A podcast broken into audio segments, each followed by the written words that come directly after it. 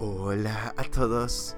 5 de abril y gracias a nuestro devocional Alimento para el Alma, hoy podrán escuchar Bienaventurados los desesperados. Lecturas sugeridas del Salmo capítulo 40, del verso 1 hasta el 5. Nos dice su verso 4, Bienaventurado el hombre que puso en Jehová su confianza y no mira a los soberbios ni a los que se desvían tras la mentira. En el Salmo 40, David describe vívidamente su experiencia. Estaba atrapado en el pozo de la desesperación, sin salida a la vista. Solo incertidumbre, angustia y rabia, hundiéndose cada vez más en todo el lodo cenagoso. Ese barro casi líquido que se forma en lugares donde suele haber agua, una especie de arenas movedizas, pero con menos glamour. Todo mal, pero empeorando. Sin embargo, el salmista esperó pacientemente en Dios.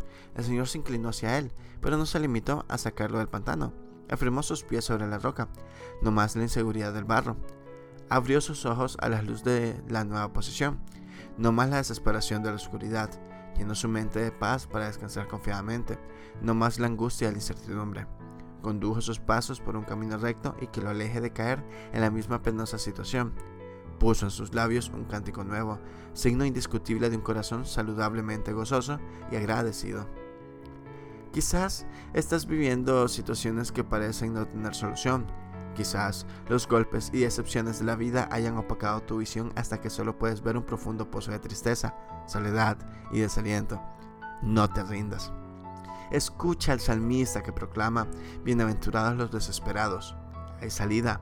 No confíes en personas arrogantes que prometen soluciones que no tienen. Espera pacientemente en Dios, que es quien puede rescatarte y darte un cántico de liberación. Devocional escrito por Pablo López en Uruguay.